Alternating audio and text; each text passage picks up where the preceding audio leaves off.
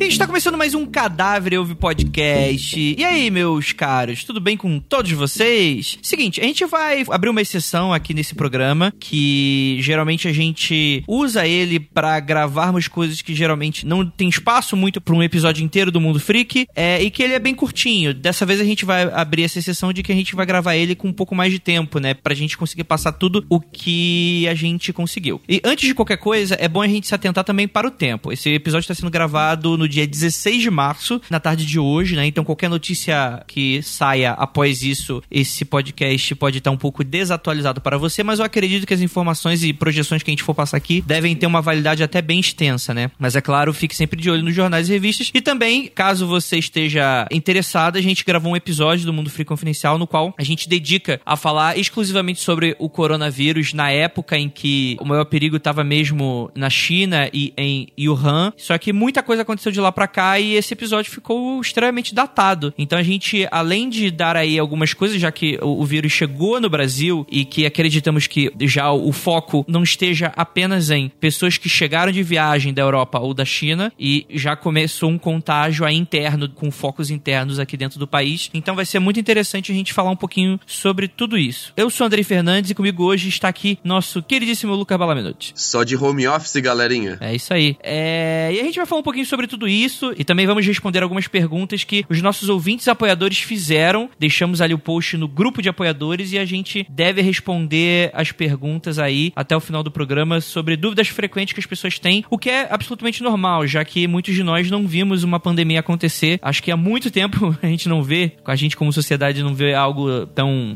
vou dizer perigoso, né, mas tem toda aquela discussão sobre letalidade ser mais baixa, esse tipo de coisa. A gente vai comentar um pouquinho sobre isso agora, então, e a gente vai deixar os recadinhos sobre a assinatura do programa, esse tipo de coisa e tal. No final, deixe pra gente também facilitar quem quiser enviar esse podcast para quem não conhece o programa e a gente já chegar logo no pau aqui, dar todas as informações que você precisa sem esperar muito, beleza?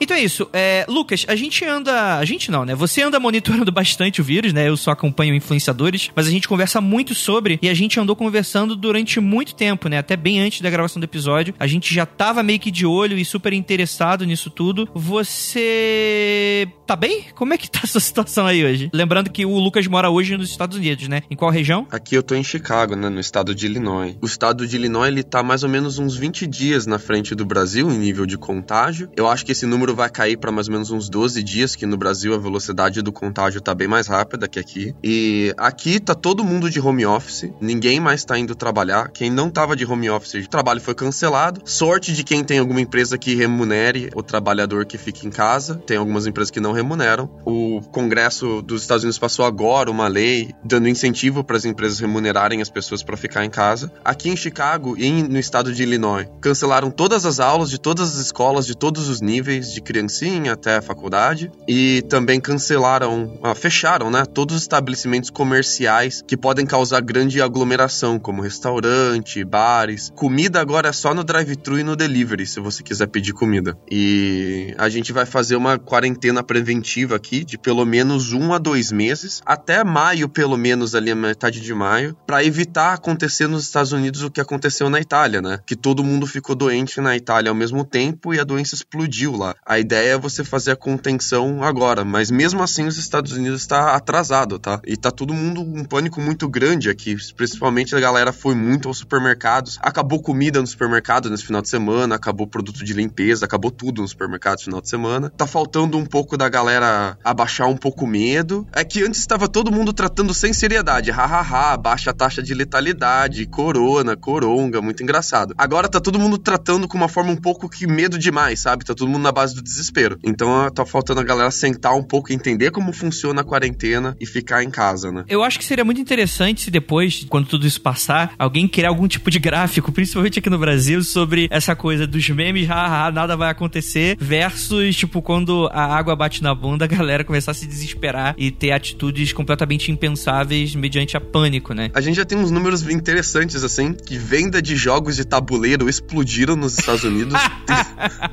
é só rindo, né? Né, mano?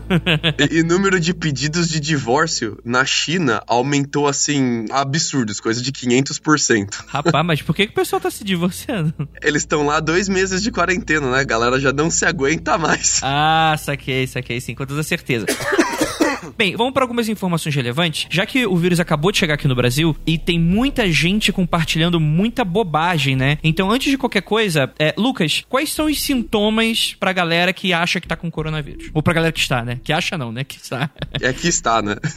Febre, tosse e leve falta de ar. A febre, se você tiver com 38,5 já, você já pode se considerar febril, já pode começar a levar a sério. Com 39, eu recomendo que você já vá para o hospital. Leve falta de ar é um sintoma interessante, mas não é leve falta de ar por causa da tosse, viu, galera? É a dificuldade de respiração mesmo. É importante que esses três sintomas, eles aparecem em muita doença. Por exemplo, eu tava com febre, tosse e leve falta de ar, mas eu não peguei corona, eu peguei a influenza. Então, o fato de você estar tá com esses sintomas significa vá no médico, mas não significa que você tá com o coronavírus, tá bom, galera? Mas só pelo fato de você ter a possibilidade de estar tá com o coronavírus, coloca a máscara, coloca a luva, evita usar transporte público e tenta contato com o mínimo de gente possível enquanto você estiver indo ao médico, tá? Se possível, liga no médico e pede pro médico informações de como você faz para ir no médico contaminando o mínimo de gente possível, tá? Porque como a evolução da doença é exponencial, uma pessoa que a gente evite contaminar agora são mais de mil pessoas que a gente evitou contaminar lá na frente. E como a morte é por porcentagem, é por taxa, né? Então, mil pessoas que a gente evitou contaminar lá na frente é, em média, 30 vidas que a gente vai salvar, André. Então, cara, evite, se você acha que você tá com corona, evita ao máximo contaminar a maior parte de pessoas possíveis, porque você tá salvando vidas lá na frente, cara. Sim, isso é algo que anda muito se discutindo, porque a galera começou a ficar de, ah, não dá, baixa letalidade, então não precisa se preocupar, pode pegar à vontade, né? Principalmente jovem, né? Que como a gente também é jovem, a gente acaba tendo bem mais contato com essa galera, né? Então, vez ou outra, Lucas, você já deve ter encontrado esse discurso aí nos Estados Unidos. Aqui eu encontrei pra caramba, inclusive de amigos próximos, tipo, ah, galera, a gente aqui não tá em situação de risco, né? Que seriam idosos e pessoas específicas, como pessoas com diabetes, ou pessoas já com problemas respiratórios, que seria aí considerado uma, uma população de risco, né? Então, pessoas que não se enquadrariam nisso é, estariam meio que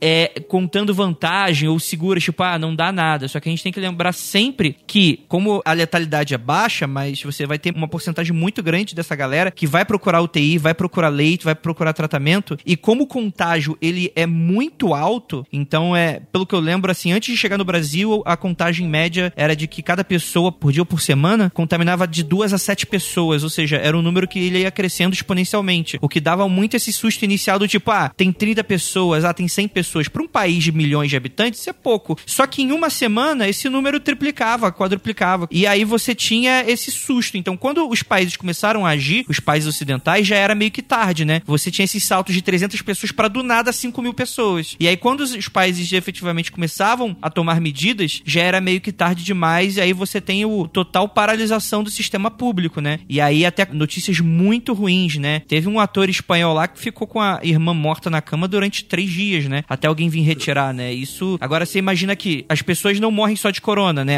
Tem acidente de carro, você vai ter pessoas com outros problemas que não vão poder utilizar o sistema de saúde porque tá tudo paralisado, né? Tá todo mundo usando, né? Então, essa é a complicação geral. Por exemplo, você tem aqui a pergunta do Leandro Moreno, que ele pergunta assim: a quarentena velada que estamos vendo no Brasil é mais desespero ou é realmente necessário para reduzir o contágio e o impacto em nosso sistema de saúde? O que, que você acha, Lucas? É que assim, Andrei, a pessoa tá focando muito na taxa de letalidade, e esse não é o fator mais relevante no coronavírus. A gente não tem vacina e a gente não tem cura. O que a gente tem é prevenção. E a melhor forma de prevenção ainda é o isolamento social. O isolamento, ele não só diminui bastante o número de infectados, mas ele diminui muito a velocidade com que o vírus se espalha. Você falou de se espalhar de entre 3 a 7 pessoas, né? O número de casos confirmados está crescendo a 20%. Se a gente não faz a quarentena preventiva, não faz isolamento social, o vírus ele se espalha na velocidade natural dele, que você comentou, e as pessoas todas ficam doentes ao mesmo tempo, e você aí, em pouco tempo, né, em 20 dias, 20 a 30 dias, você já bate o total de leitos no seu país. A estimativa é que, se a gente deixar correr aí o vírus sem isolamento social, 21 doentes para cada leito disponível no hospital, cara. E sem tratamento médico, a letalidade aumenta muito e também a chance de você ficar com o pulmão sequelado para sempre, pro resto da sua vida. Com a quarentena, com o isolamento social, o número total de infectados cai um pouco, mas principalmente as pessoas não ficam doentes ao mesmo tempo. Assim dá tempo do hospital tratar quem tá doente, dar vazão para essa pessoa, dar alta para essa pessoa e aí tratar o próximo, porque as pessoas não estão infectadas simultaneamente, né? E aí você vai estabilizando o número de leitos. A gente chama isso aqui nos Estados Unidos de flatten the curve, que seria em português achatar a curva de infecção. Você tem um total de infectados parecido, um pouquinho menor, mas ele está achatado, ele está distribuído ah, na linha do tempo de forma que dá tempo de hospital tratar as pessoas, né? Sim. Eu vou recomendar aqui para vocês o artigo do Washington Post chamado Why Outbreaks Like Coronavirus Spread Exponentially and How to Flatten the Curve. Ele tá em inglês, mas o legal deles são os gráficos de simulação. São gráficos animados que você vê como funciona o contágio com e sem isolamento, com e sem quarentena, diversos tipos de quarentena e tal. E as curvas e os gráficos vão se mexendo conforme a simulação vai rodando. Você não precisa nem ler o artigo se você não quiser, olha só para as figuras, que elas são extremamente ilustrativas. É muito bem feito, recomendo demais esse artigo. Sim, com toda certeza, né? E é interessante também salientar que a ideia é que, invariavelmente, todo mundo deve pegar corona em algum momento da sua vida, né? Afinal de contas, deve ser daqui a, sei lá, alguns anos ela torne meio que como uma gripe mesmo, porque pelo nível de contágio, esse tipo de coisa, uma coisa que vai voltando, torcendo, obviamente, para não mutacionar e ficar algo ainda mais perigoso. Mas a ideia é que, até lá, a ideia é que a gente consiga mitigar. E quanto mais tempo a gente consegue fazer com que as pessoas se protejam, melhor, como o Lucas falou, né? Eu tô meio que repetindo o que você tá falando, Lucas, mas só para as pessoas terem outro ponto de vista disso, porque é complicado. As pessoas realmente elas acham que esses números que a China divulgou, por exemplo, quer dizer que ela não vai ser afetada, mas beleza, a China tem uma capacidade de, mobilização, teve, né? Muito boa. Só que a gente não vai ter. Então, por mais que todo mundo que ficou em estado grave ou que precisou de um apontamento ou de um tratamento mais sério teve o tratamento na China, a gente aqui não vai estar tá conseguindo fazer isso. Então,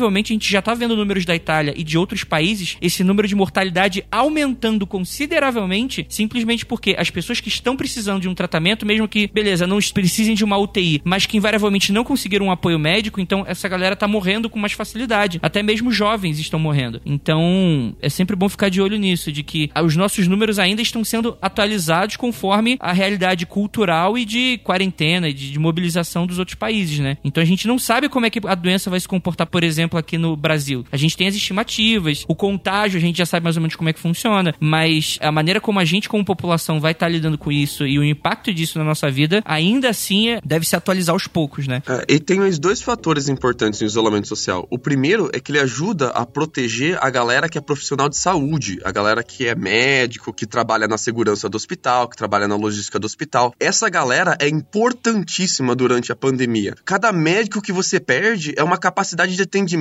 que pode salvar vidas, cara. Se você não se isola, você pode passar a doença para um médico, para um enfermeiro, para alguém que trabalha com uma ambulância, por exemplo. Então é importantíssimo isso. E ainda tem o fator humano, né, cara? Que o vírus ele pode não ser letal para você, mas ele é letal para alguém. E esse alguém pode ser sua mãe, pode ser seu pai, pode ser seu avô, pode ser sua avó, pode ser o avô ou avó de alguém. Você pode pegar o vírus e sobreviver, mas você tá pronto para viver o resto da sua vida, sabendo que por teimosia sua, você passou o vírus para um ente querido que veio a falecer? Você tá pronto para viver com isso, cara? Então, coloca um pouco a mão na consciência, galera. É, é importantíssimo. E mesmo se você quer ser completamente cabeça dura, você ainda tem a chance de ficar sequelado, que a gente tá descobrindo agora, que o coronavírus causa sequela nos pulmões para sempre, tá? A galera tá ficando com sequelas permanentes no pulmão e sequelas assim que você vai viver o resto da sua vida lidando com problemas de saúde, tá?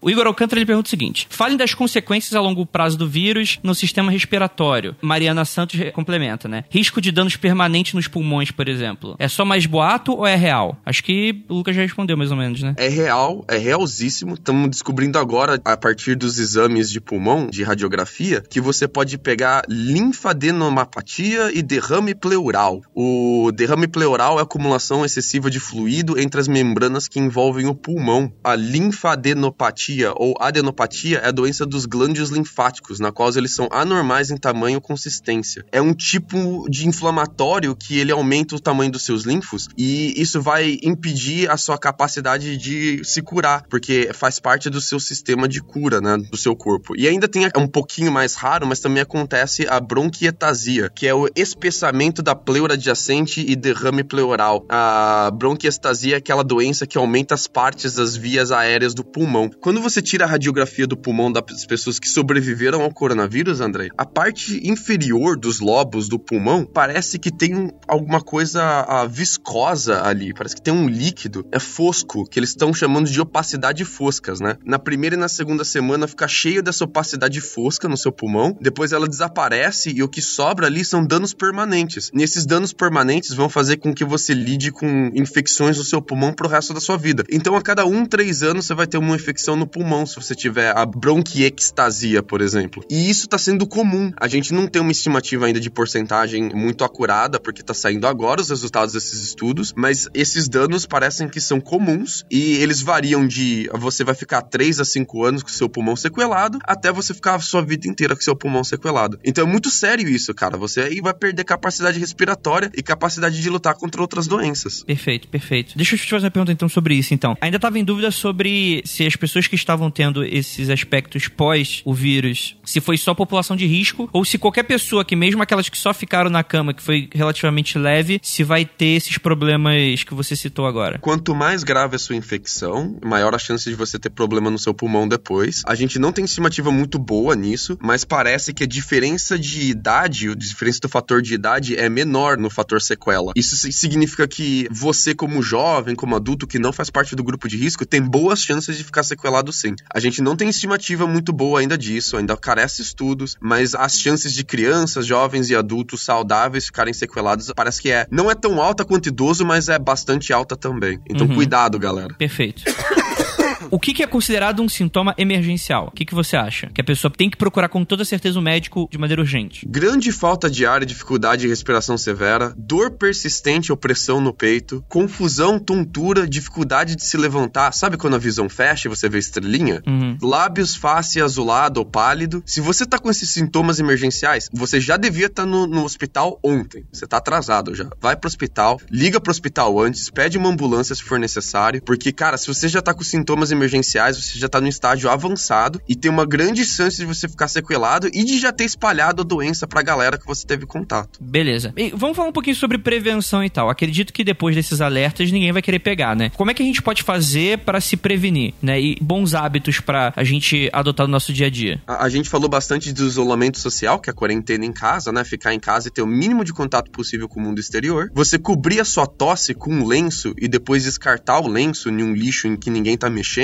um lixo fechado, um lixo bem preparado. É essencial porque a sua tosse é um dos vetores de contaminação de maior contágio. Não encostar em superfícies fora da sua casa. Então, se saiu de casa, tenta não encostar em nada. Mete a mão no bolso e não tira ela dali. Manter as superfícies da sua casa desinfectadas. Então, você sempre tá passando ali desinfectante na sua casa. Não precisa ser diariamente, mas ah, se for a cada três, quatro dias é bom. Manter a casa limpa, né? Em ordem é bom. E principalmente, o mais recomendado é não encostar no rosto, especialmente nos olhos, nariz e boca. Eu sei que é difícil e a gente encosta no rosto o tempo todo, mas se você puder evitar encostar sua mão no seu rosto, você já tá se prevenindo assim muito bem. E especialmente você lavar as mãos de forma adequada, né? Que a gente até lava as mãos com boa frequência, tem gente que não lava, mas deveria, mas a gente não lava de forma adequada, né? Eu vou deixar aqui no link para as pessoas poderem acessar o vídeo do Drauzio Varela ensinando a lavar as mãos de forma adequada. Você primeiro você molha a sua mão, depois depois você ensaboa bem a sua mão, a sua mão inteirinha até o pulso, até o punho. Esfrega bem toda a superfície da mão e por toda a superfície a gente quer dizer as palmas da mão, as costas da mão e os espaços entre os dedos. Então esfrega bem, cara. Palma da mão, costa da mão, espaço entre os dedos. Depois disso, com a mão ainda inteirinha ensaboada, você tem que esfregar a ponta dos dedos e as unhas na palma da sua mão. Então você faz tipo como se fosse arranhar, sabe a posição de arranhar alguém? E você esfrega bem a ponta dos dedos na palma da sua mão e depois você dá uma geral na sua mão inteira, refaz toda a superfície dela, passa água e se livra do sabão. Isso tudo deve durar um pouquinho mais que 30 segundos. Mas não precisa lavar a mão por 2, 3 minutos. 30 segundos já tá bom, galera. Desde que você faça esse passo a passo que o Drauzio Varela ensina muito bem no vídeo. Uhum, beleza, a gente pode deixar também o vídeo do Drauzio Varela aí também no post. E também vou deixar a pauta que a gente fez, caso você queira consultar essa e mais outras informações. A gente vai deixar aí no mundofreak.com.br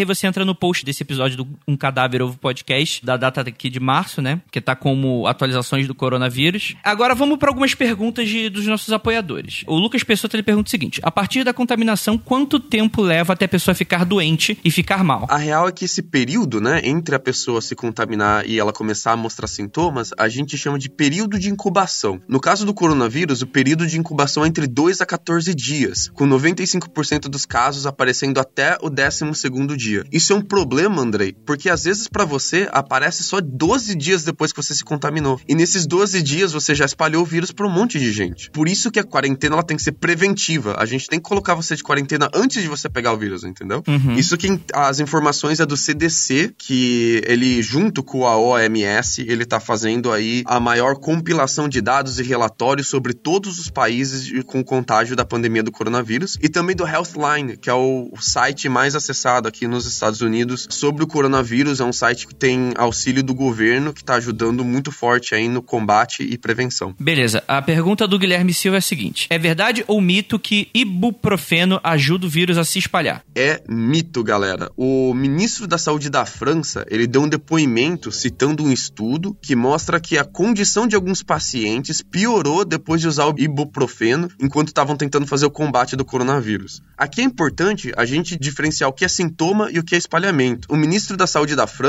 ele não estava falando de espalhamento, então ele estava falando de sintomas. O ibuprofeno, ele não ajuda a espalhar o vírus. O que ele estava falando do ibuprofeno piorar os sintomas. O que acontece é que o ibuprofeno é um NSAID. O NSAID são anti-inflamatórios não hormonais usados para combater febre. Então ele não cura o coronavírus, mas a gente usa o ibuprofeno para combater febre. Os NSAIDs, eles são conhecidos por agravarem ou não ajudarem na febre com pessoas com outros problemas de saúde, como doenças cardiovasculares. Por isso a gente está recomendando agora, em vez de usar ibuprofeno para combater o coronavírus, você usar o paracetamol contra a febre, que o paracetamol também corta a febre. Ele também é um NSAID, mas ele é um NSAID que tem resultados melhores com a galera que tem condições de doença já. Então, ó, galera, tem pouco estudo, a gente ainda não tem certeza se o que o ministro da Saúde da França falou é verdade. Todas as outras agências de saúde do mundo inteiro criticaram ele fortemente por causa desse depoimento que ele deu, porque ele falou de uma forma bem exagerada, mas por segurança a gente tá colocando o ibuprofeno como segunda opção, como primeira opção para cortar a febre. Se você puder, não tiver nenhum problema com paracetamol, use o paracetamol, tá bom, galera? Mas por enquanto a gente ainda não tem certeza se o ibuprofeno tá piorando ou tá ajudando. Exatamente. É, vamos lá. Rafael Raposa pergunta: qual é a situação real do Brasil? A contenção tem sido efetiva ou não temos dados? Essa é uma questão um pouco opinativa, né? A minha opinião é que é muito cedo pra gente falar ainda se a contenção no Brasil ela tá sendo efetiva ou não. A gente só vai conseguir ver isso no final da curva de contágio, quando a maioria da população estiver contagiada. Mas eu acho que a resposta do Brasil veio atrasada. Ela tem um, uma semana de atraso, uma semana pelo menos aí que foi muito importante, porque se a gente tivesse espalhado informação sobre prevenção, sobre quarentena com uma semana adiantado, a gente ia ter conseguido salvar muitas vidas lá daqui dois meses, né? Por causa da curva exponencial. E o brasileiro ele não levou a sério, especialmente por causa do carnaval. Tava todo mundo muito preocupado com o carnaval e ninguém levou a sério. Esses 15 dias entre carnaval e agora, eles são 15 dias assim que são cruciais para você saber se você vai ter uma curva de explosão de vírus, tal qual a Itália ou tal qual a Coreia do Sul, que conseguiu fazer testes em massa e conseguiu dar uma controlada legal na explosão do vírus. Então, infelizmente, provavelmente a gente vai ter curva da Itália, por causa que a gente aí ficou duas semanas dando bobeira. É bom e interessante você situar a Coreia do Sul. Tem um aquele artigo, eu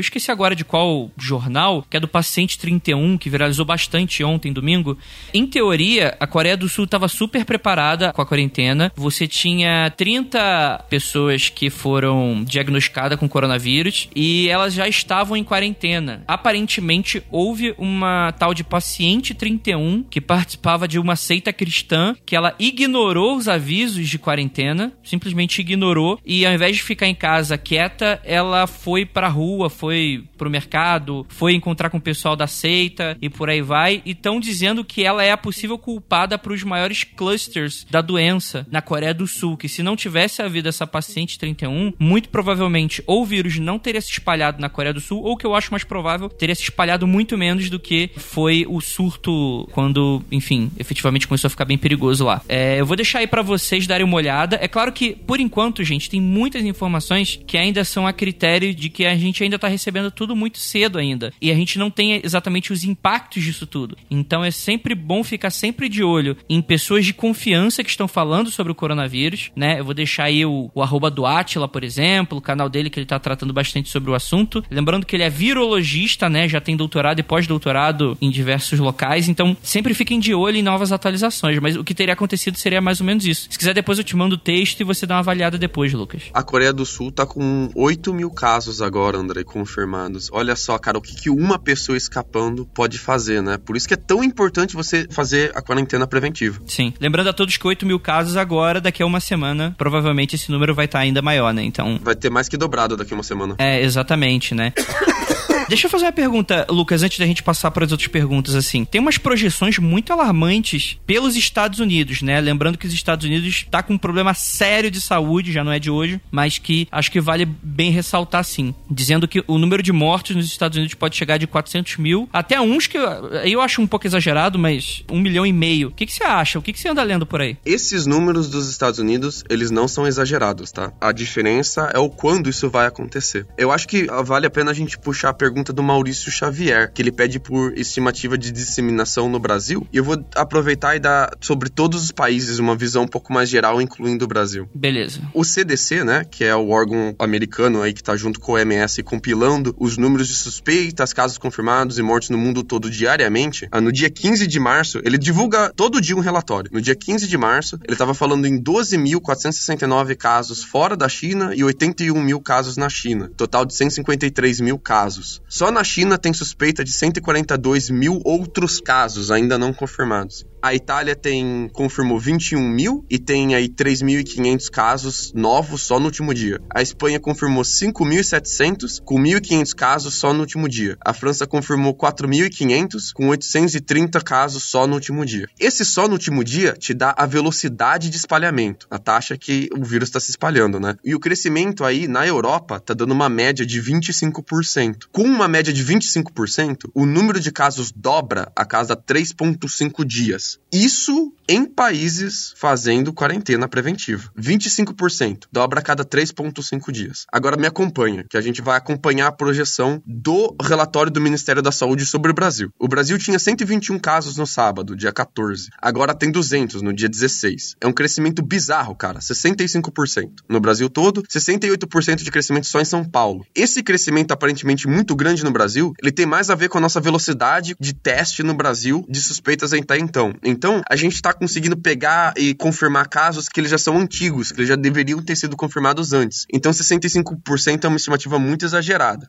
Se a gente usar a estimativa de 20%, que é a super otimista, crescimento de 20% por dia, o Brasil atinge 1% da população infectada em 52 dias. Em 77 dias, então aí um pouco mais de dois meses e meio, o Brasil inteiro está infectado. Usando a estimativa da Europa, que é de 25%, 1% do Brasil está infectado em 42 dias e todo mundo no Brasil está infectado em 63 dias. A estimativa um pouco mais pessimista, que é de 30%, 1% da população inteira do Brasil está infectada em 36 dias, 100% está infectada em 53 dias. A diferença entre ter 1% infectado e 100% da sua população infectada é de 20 dias, cara. Em 20 dias você vai de 1% a 100%. É muito rápido, é muito rápido. E se morrer só, uh, só meio por cento, se só meio por cento das pessoas morrerem, são 150 mil mortes.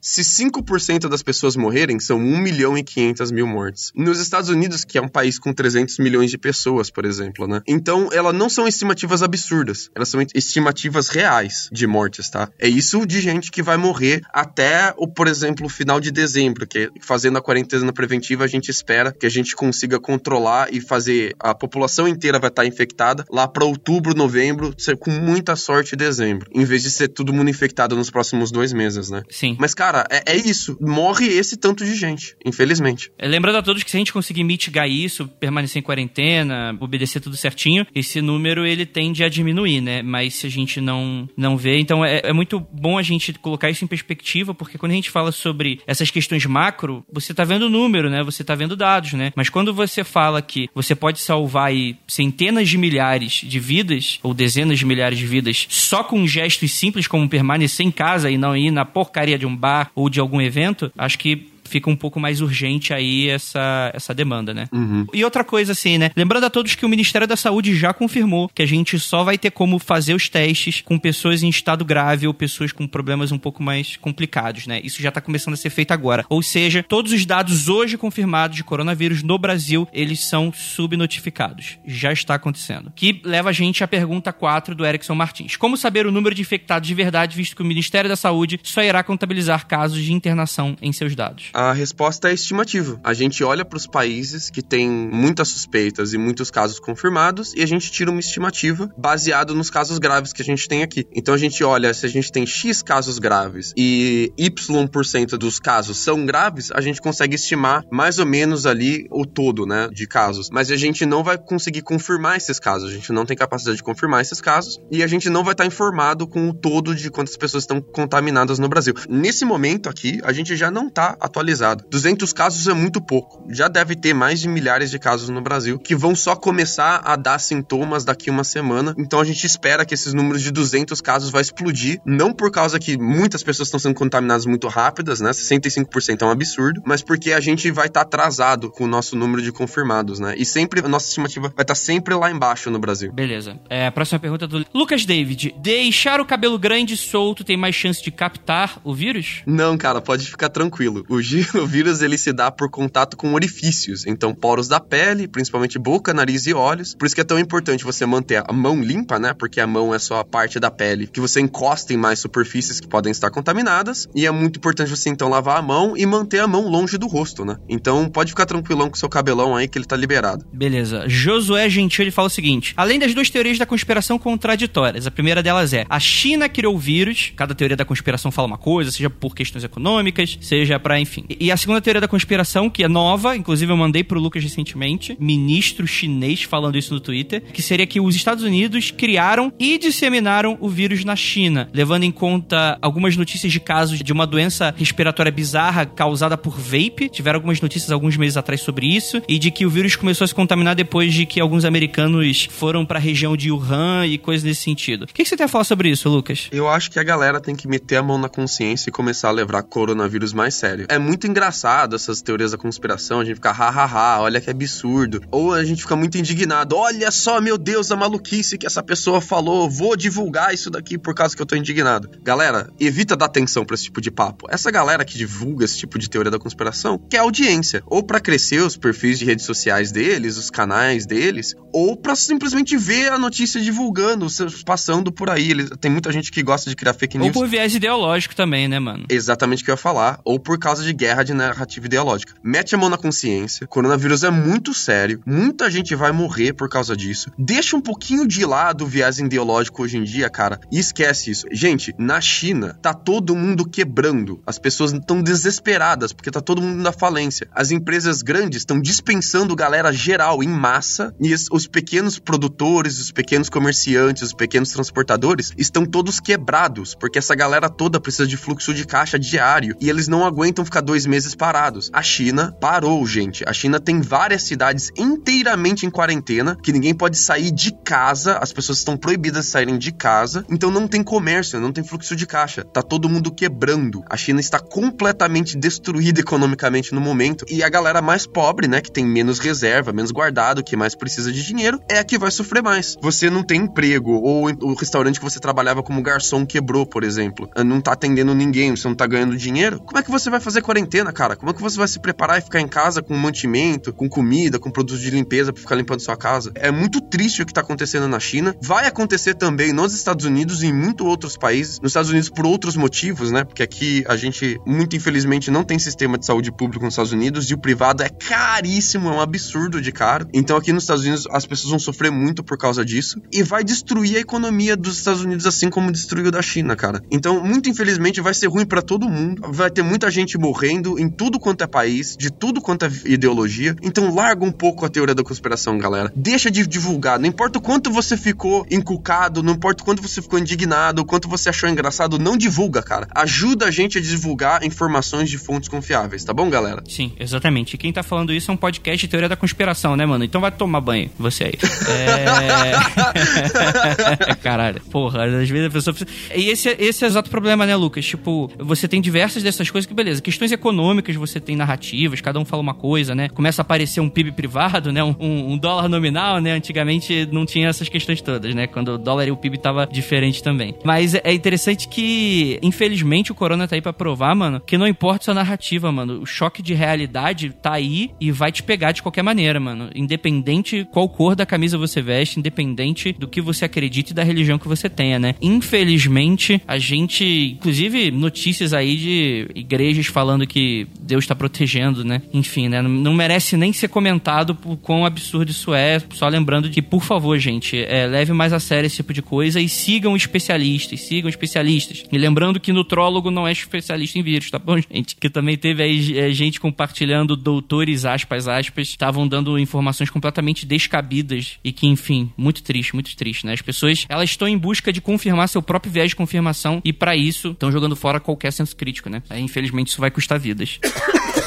Vamos lá, Maicon Torres. Higienização dos instrumentos de podcaster, microfone, celular. E aí? Olha, galera, instrumento de podcast é superfície. Como toda superfície, tem que usar desinfetante. Mas, ó, cuidado para não estragar celular. Eu gostaria de recomendar pra galera, principalmente, limpar o celular, cara. O celular é, um, é uma coisa muito suja e a gente não vê a sujeira dele, né? Mas ele é muito, muito, muito suja. Tem estudos muito legais que mostram que, às vezes, o seu celular é mais sujo que o dinheiro, cara. E dinheiro é uma coisa que a gente sabe que é muito suja. Então, pega aquele desinfetante que ele é um paninho, que ele é um lencinho e ele vem umedecido, né? E se ele vem muito umedecido, você tira um pouco do excesso, limpando um pouco ele em alguma superfície limpa e passa ele no seu celular, no seu microfone, no seu teclado, no seu mouse. Limpa todas as superfícies, galera. Deixa tudo desinfetado, tá bom? Beleza, é isso aí. Maria Carla pergunta o seguinte: tem como saber se você foi infectado depois de os sintomas terem passados ou o vírus continua no seu corpo de alguma maneira detectável? É, tá rolando uma confusão muito grande da galera confundir infecção com sintomas, tá? Você tem a infecção do vírus, que é quando o vírus está atacando o seu corpo, e você pode ter sintomas ou não. Esses sintomas podem ser graves ou não, mas os sintomas em si, eles não são a infecção, eles são a consequência da infecção. Então, sim, você pode estar infectado com o vírus antes de você mostrar sintomas, se você não mostrar sintomas e depois que você mostrou sintomas. Inclusive, tem um problemaço que tem muita gente que tá contagiando outras, né, sem saber que tá com o vírus, porque ela não mostrou sintomas, ou ainda não mostrou sintomas, ou já deixou de mostrar sintomas. O como que a gente detecta o vírus? A gente detecta o vírus usando uma técnica chamada RT-PCR. O PCR é reação em cadeia de polimerase e ela funciona amplificando quantidades pequenas de DNA em quantidades suficientemente grandes para a gente analisar com luz fluorescente. Então o médico vai lá com um palitinho e ele pega uma amostra da sua saliva lá no fundo da sua garganta ou do seu nariz, lá dentro do seu nariz, e ele faz esse PCR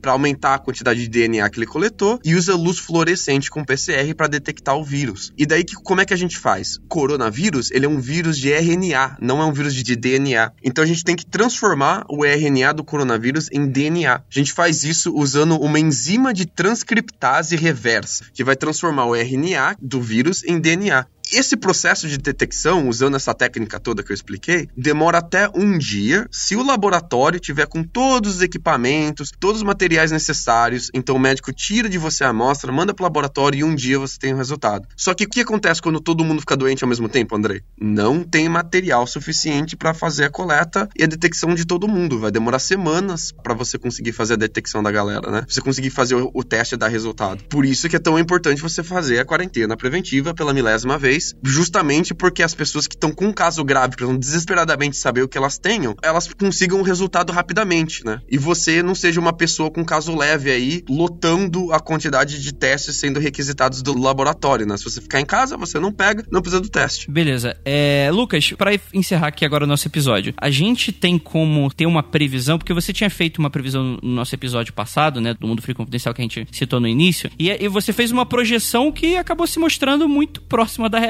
né? A gente tem alguma nova projeção e tal, o que, que a gente pode esperar do coronavírus pro Brasil e pro mundo? O que, que você acha? Se você quer saber o que vai acontecer com o Brasil, você olha para os dados do CDC, você vai lá nos relatórios que a gente mostrou, ou também você pode acessar o post no Washington Post, que está bem atualizado também, e ver o que aconteceu com os países similares ao Brasil. O Brasil está com 200 casos hoje. Então, olha para os outros países e vê quantos dias eles estavam para trás que eles estavam com 200 casos. O Brasil está hoje há 18 dias atrás dos Estados Unidos. Os Estados Unidos tinham 200 casos 18, 19 dias atrás. Hoje os Estados Unidos está com 1.678 casos. Então a gente consegue ter uma boa estimativa que o Brasil vai chegar entre 1.500 e 1.800 casos daqui 18 dias. Se você olhar para a curva da Itália, da Espanha, você também tem uma boa projeção do que vai acontecer no Brasil. O que vai acontecer depende muito da capacidade de um povo de receber orientação do seu governo e seguir essa orientação. Então o Brasil, apesar de ele estar tá atrasado, ele está começando a se movimentar para orientar a gente e a nossa capacidade de seguir essa orientação é muito importante agora. Nas estimativas mais otimistas, entre 77 e 80 dias vai estar tá todo mundo infectado no Brasil. Nas mais pessimistas, isso vai acontecer com 50 dias. Então aí, entre 50 e 80 dias, você pode esperar que as pessoas ao seu redor ou você vão pegar o coronavírus, tá bom, galera? Não é para ficar desesperado, é para seguir as instruções, fazer a quarentena preventiva, ajudar a espalhar as informações e torcer pelo melhor. Mas a gente só torce pelo melhor depois que a gente se prepara pro pior, tá bom, galera? Exatamente, né? Pelo amor de Deus, né? Não troque essas dúvidas por qualquer outro tipo de coisa, né? Não. Deus não vai te proteger porque o coronavírus não é cristão, como diz o Keller, né, mano?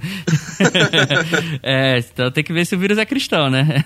Vamos lá, gente. Só pra gente finalizar. A gente tá. Uma última pergunta que acabei de pensar aqui, que eu acho que vai ser muito interessante. Tem muita gente falando e agindo com certo alarmismo, que eu acho que é justo, só que você tem essa coisa dos supermercados e tal. Que tipo de coisa a pessoa precisa buscar no, nos supermercados e o quanto de tempo você acha que ela deve ficar em quarentena dentro de casa ou, ou uma auto-quarentena? Agora no Brasil tá um pouco complicado falar para as pessoas fazendo isolamento social porque as empresas ainda não deram a oportunidade para os funcionários ficarem em casa de forma remunerada ou trabalhando de home office, né? Isso tá começando agora. Mas se você puder ficar em casa, fique, cara. E fique em casa o máximo que você puder nos próximos 40 a 60 dias. Você vai precisar de alimentos não perecíveis e de material de limpeza, de higiene. Não precisa encher a casa de material de limpeza, não precisa ser álcool 70, não precisa ser álcools mais potentes que álcool 70. Tem uma galera comprando álcool 99. Galera, não passa álcool 99 no corpo, que você vai se machucar e vai ser sério. Não passa álcool 99 no corpo, galera, pelo amor de Deus. Mas não precisa ser álcool 70, desde que você esteja lavando a mão, tudo direitinho. Mas material de limpeza, alimentos não perecíveis para 40 a 60 dias é importante. Não vai no mercado e compra tudo que você vê pela frente que não desesperado, especialmente coisas frescas. Deixa pra galera que precisa, tá bom? Tem galera que precisa, que tem restrição alimentar. Então deixa alimento fresco pra galera que precisa. E não sai comprando álcool gel que nem desesperado, não sai comprando papel higiênico que nem desesperado, compra só o que você precisa para fazer isolamento social de 40 a 60 dias, tá bom, galera? Não sai comprando que nem desesperado, deixa para quem precisa também. Mas 40 a 60 dias, se você puder encher ali sua despesa, especialmente se você tem idoso em casa ou se você tem alguma pessoa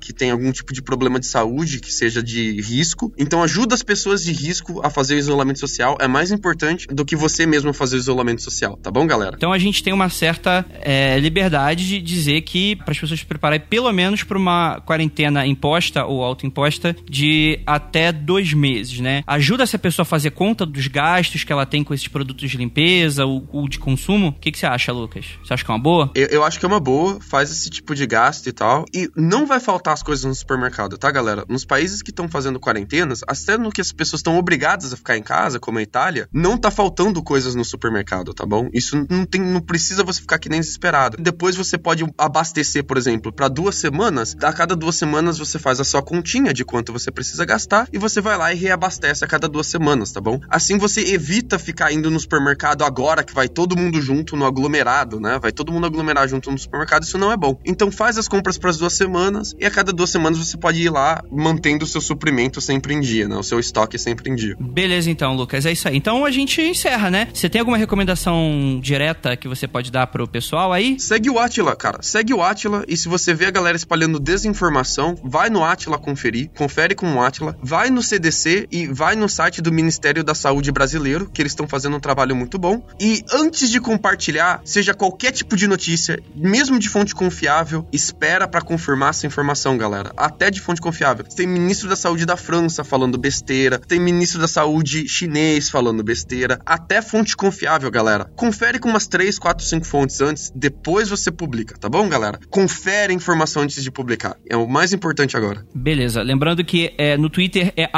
oatila e no YouTube também você consegue procurar por Atila e Amarino, você consegue achar o canal dele. Bem, é isso aí, gente. Nós nos despedimos aqui e é isso. Lembrando a todos que se vocês quiserem manter um Cadáver Ovo Podcast além de outros produtos da casa Mundo Freak, você pode ir lá no apoia.se barra confidencial e que você consegue achar aí com o um mínimo de 5 reais uma mensalidadezinha super pequenininha. Lembrando a todos que o nosso material, por enquanto, ele é todo gratuito. Você já consegue aí ficar super bacana e, enfim, ajudar a gente a espalhar mais informações interessantes. E caso seja interessante, a gente volta a falar de coronavírus por aqui, beleza? Então é isso e fim de transmissão.